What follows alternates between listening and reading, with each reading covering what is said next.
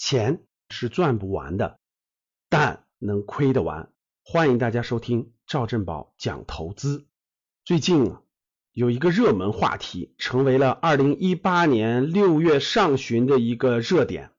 本来呢，我也没打算录这期语音哈，结果呢，有身边的朋友反映，大妈们在菜市场买菜的时候都收到传单了。什么传单呢？各个渠道疯狂在卖的 CDR 独角兽基金。昨天去银行办事儿，在银行的那个前台了，看到哇，营销的海报、营销的彩板、黑板上。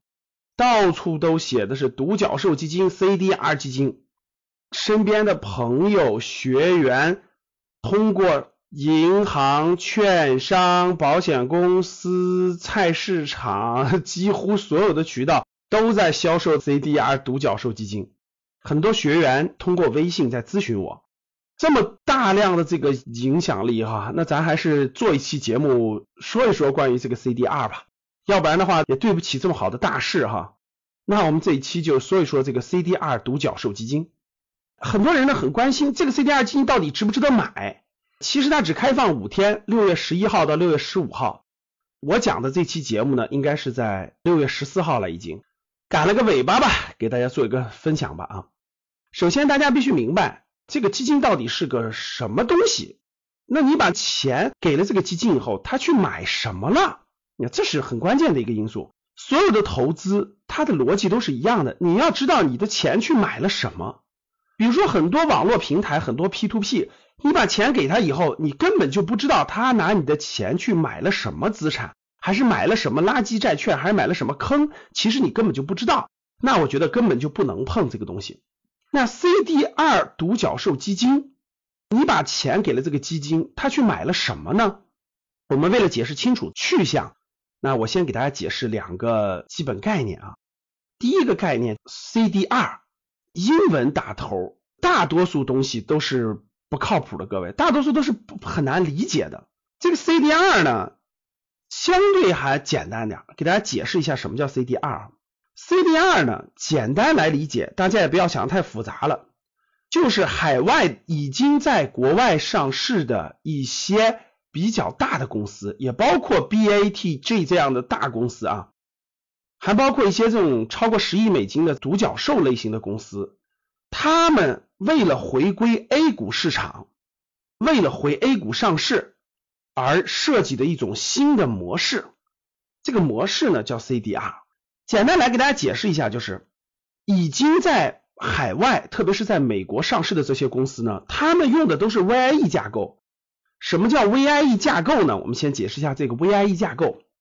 VIE 架构呢，就是当年公司去美国上市的时候，不是这个公司本身去国外去美国上市了，而是他们在境外呢新注册了一家公司。比如说这家公司是 X，这个公司可能注册在什么美国，也可能注册在什么开曼群岛这样的开放性注册公司的地方，然后用这家 X 公司。签一个协议去控制本来这家要上市的公司，比如说百度吧，百度就是 Y 公司，本来是 Y 公司要去美国上市，那为了方便，为了快捷，为了这个当时投资人的便利，所以呢，在海外注册了公司叫 X 公司，X 通过一纸协议控制 Y 公司，其实上市的呢是显示的是 X 公司。但其实呢，它的资产都是这个 Y 公司，这就叫做 VIE 架构。所以呢，大家都知道了啊，这个 VIE 架构啊是在海外上市的一种方式。当年国内有大量的互联网的公司，为了拿到融资嘛，美元的投资的融资，又为了尽快去美国上市，所以它大多很多公司都用的是这种 VIE 架构。可是这种 VIE 架构是不符合国内上市的法律规定要求的。啊，因为这里面涉及到了非常多的法律问题。那这些公司如果想回国内上市，它只有两个办法。第一个办法就是拆掉这个 VIE 架构，像三六零，我们已经上市的三六零就是这么执行的。它先做私有化，把公司整个全部收回来，收归到少部分股东的身上，然后再拆掉这个 VIE 架构，然后再重新组织股东结构，然后再在国内上市，这个是非常非常麻烦的，各位，涉及到大量的跨国的法律问题，大量的这种国际股东的问题，很复杂。复杂归复杂啊，但是很多公司为了这么做已经做了，比如说周鸿祎的三六零，比如说史玉柱的巨人游戏，都是这么先私有化，然后再拆掉 VIE 架构，然后再回国上市的。但是这个如果这么执行起来，大量的像 BATG 这样的。大公司包括一些其他的这个独角兽的公司，那他们要拆掉 VIE 再来上市，那这个周期特别长，可能未来三五年都没几个公司能搞完。还有一点就是需要的资金量特别大，很多公司也没有资金去做这个事情，很多法律结构也太复杂了。但是呢，我们国内的这个资本市场又需要这些优秀的公司回国来，然后呢，让我们国内这些股民呢能够投资到这些公司去分享。这些公司的红利，那怎么办呢？那制度是死的，人是活的，大家知道哈。结合美国的一些政策，美国历史上也有一个类似于的政策，叫做 ADR 结构，类似于这样的。我解释一下，大家就明白了。能不能不拆这个 VIE 架构，这些公司也能回 A 股上市呢？挤破头想想想想出来一个方案，就叫 CDR。什么意思呢？就是。不用再拆这个 VIE 架构了，在美国上市的这些大公司、这些好公司、这些独角兽的公司，他们拿出一部分股权来，怎么做呢？把这部分已发行的上市公司这种股票托管在国内的银行，比如说啊，百度，百度呢已经发行的一部分股票，它就不流通了，不在美国市场流通了。他把它放到国内的某个银行，比如说他放到国内的工商银行作为招商银行作为托管，哎，你招商银行帮我托管着我百度的一部分股票，然后呢，这个银行呢把这一部分公司的股票呢以人民币结算的方式，把它变成一种凭证，你只要持有这个凭证，就相当于持有了这个股票。举个例子，你相当于持有我一个。一张凭证就相当于持有了我这公司的同样的一股股权的这个所有的权益，包括分红、包括收益等等的。然后呢，把这个凭证哎上市去交易，让国内的投资人购买。这个意思就叫做 CDR，大家听懂了吧？它也是英文的缩写啊，这个 C 嘛就是 Chinese China 这个缩写。再通俗易懂的给大家解释一下啊，什么叫 CDR？就是已经在国外上市的公司。将一部分已经发行的上市的股票托管在我们国内当地的银行，由中国国内的这个托管银行把股权进行在 A 股发行上市，这就叫做 CDR。它规避了过去海外上市公司拆这个 VIE 架构的这个大问题，所以呢就可以比较快速的，也可以叫绿色通道吧，各位直通车绿色通道，直接在 A 股上市。那我们很快也就可以买到这些像阿里、腾讯、百度、京东等等吧，这些国内的在海外上市的好公司的股权了，这就叫 CDR。那这里面有一个问题给大家解释一下，那老师啥叫独角兽呢？对吧？什么叫独角兽呢？独角兽这个词呢，这几年叫的比较火，特别是在创业领域啊，创业时间不是很长，就不像什么招行、平安这种三十年了，大概创业也就是在十年以内。然后呢，这个创办的这种上市公司，它迅速的就成为了这种行业的龙头。然后它的估值呢，就这个公司的估值呢，超过了十亿美金。一般这种公司呢，他们做的又是这种科技性的行业，比如说咱们的滴滴呀，比如说咱们的大疆无人机呀等等的这些，其实都属于是独角兽的公司。当然，独角兽里有没有大的公司呢？也有，像百度、阿里、腾讯、京东这样的，也算是独角兽巨头吧，可以这么理解啊。所以呢，通过我的解释，我相信大家已经理解了什么叫 CDR 模式啊，什么叫独角兽的公司。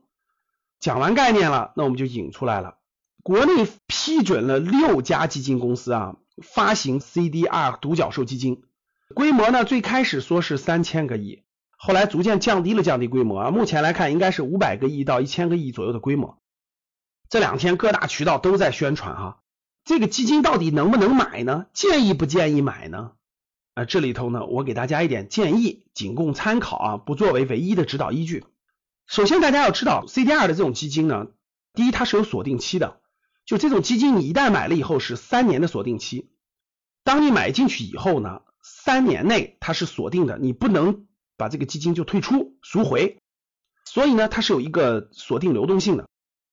那很多人问了，老师，那申购完了是不是三年内我都不能赎回呢？是的，不能赎回。但是呢，它在六个月以后是可以交易的啊。一提到交易，可能大家理解成过去的那种封闭式基金了啊，类似。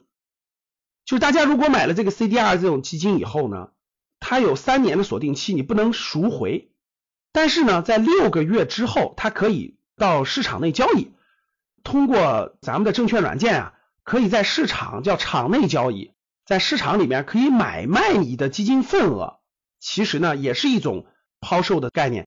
就你的基金，假设你买了一万块钱的 CDR 基金，你买完以后六个月内是不能任何买卖的，六个月之后进入市场以后，这个基金是可以正常交易的，就跟我们在市场上交易国债一样，交易那些基金一样，你可以卖掉，你可以卖掉这个份额。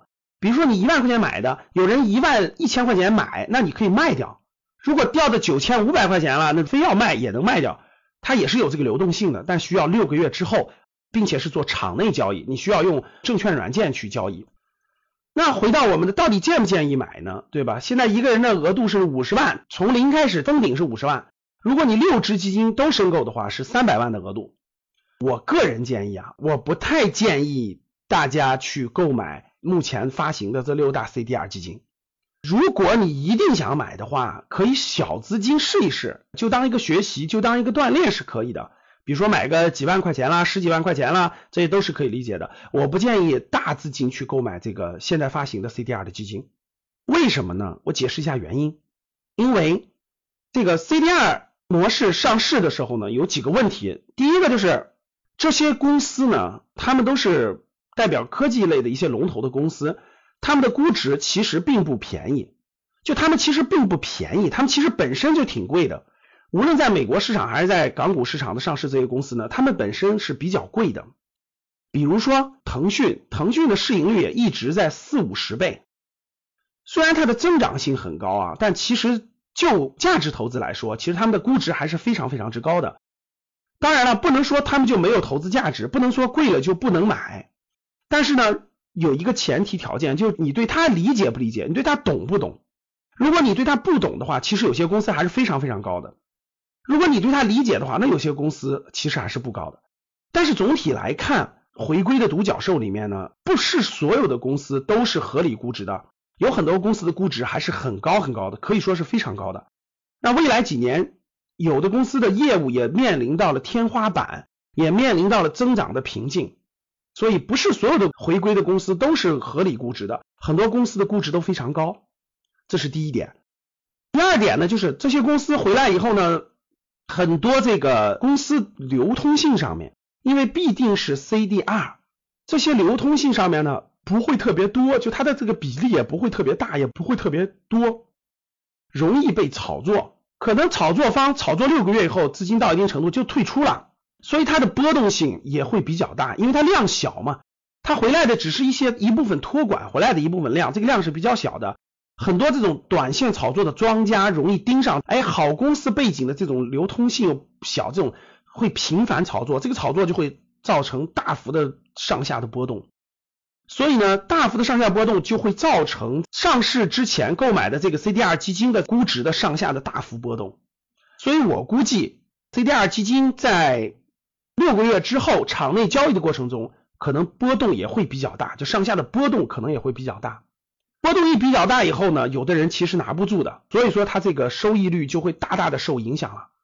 基于以上这两点，我的建议是不建议大资金参与，呃，小资金可以做一个学习，可以做一个摸合。前面讲了两个原因，还有一个小原因就是它是个新的事物，这个新的事物上市以后呢，可能很多规则也会设立啊，也会调整啊。等等，这些都是有很多不明确的地方，所以呢，以上这三大原因给大家的建议是不建议大资金参与啊，小资金学习是可以的。这六只 CDR 基金呢，在六个月之后，他们将能做场内市场交易。我觉得啊，在六个月之后，这六只基金可能上市交易之后，它会有低点，想关注的值得关注。它上市之后六个月之后，可能会有比你现在申购还便宜的机会。举个例子啊，比如说你是啊一块钱申购的这个基金，我觉得六个月上市之后，随着大幅的波动，可能它会出现八毛钱的时候，甚至九毛多的时候啊。如果一定要买的时候，可能那时候买可能会更好一点。当然，这只是一个对未来的大致预测，不一定一定能实现，供大家参考吧。最后呢，给大家留个小作业啊。那国家批准了六大基金公司，设立了这六大 CDR 独角兽基金。其实这里面蕴含了非常深的有价值的信息。第一个，我问大家，这么重要的事情，这么重大的基金会发行给小的基金公司吗？我相信大家能够理解，不会的。那其实也就变相的告诉各位，这六大基金公司就是真正基金公司里面的龙头公司。所以，如果未来你要买基金的话，那这六个公司发行的产品将是你重点考虑的基金公司。这六个品牌吧，将是你重点考虑的品牌，对吧？第二个，我希望启发大家的，我问大家。引入大量的海外上市的这种独角兽公司回流，对 A 股市场的影响会是什么样的影响？会是利好还是利空？会对国内 A 股市场的长远发展带来什么样的变化和变革？这个如果你能体会到并且理解到这层深意的话，你未来将会有惊人的收获。那我将在七月一号。晚上在我们的频道当中开一次公开课，大家请记住，七月一号，七月一号啊，很容易记啊，二零一八年七月一号是个星期天晚上八点到九点半，呃，我将开一堂公开课，除了讲一下你的房子未来有可能套你二十年啊，未来二十年有可能缓慢下跌以外，我重点还会讲一讲这件事对未来资本市场的影响。欢迎你来一起听公开课，大家可以通过我们的微信公众号“格局商学”的微信公众号后台报名参加这次公开课。好的，当你看到我所看到的世界，你将重新认识整个世界。谢谢大家。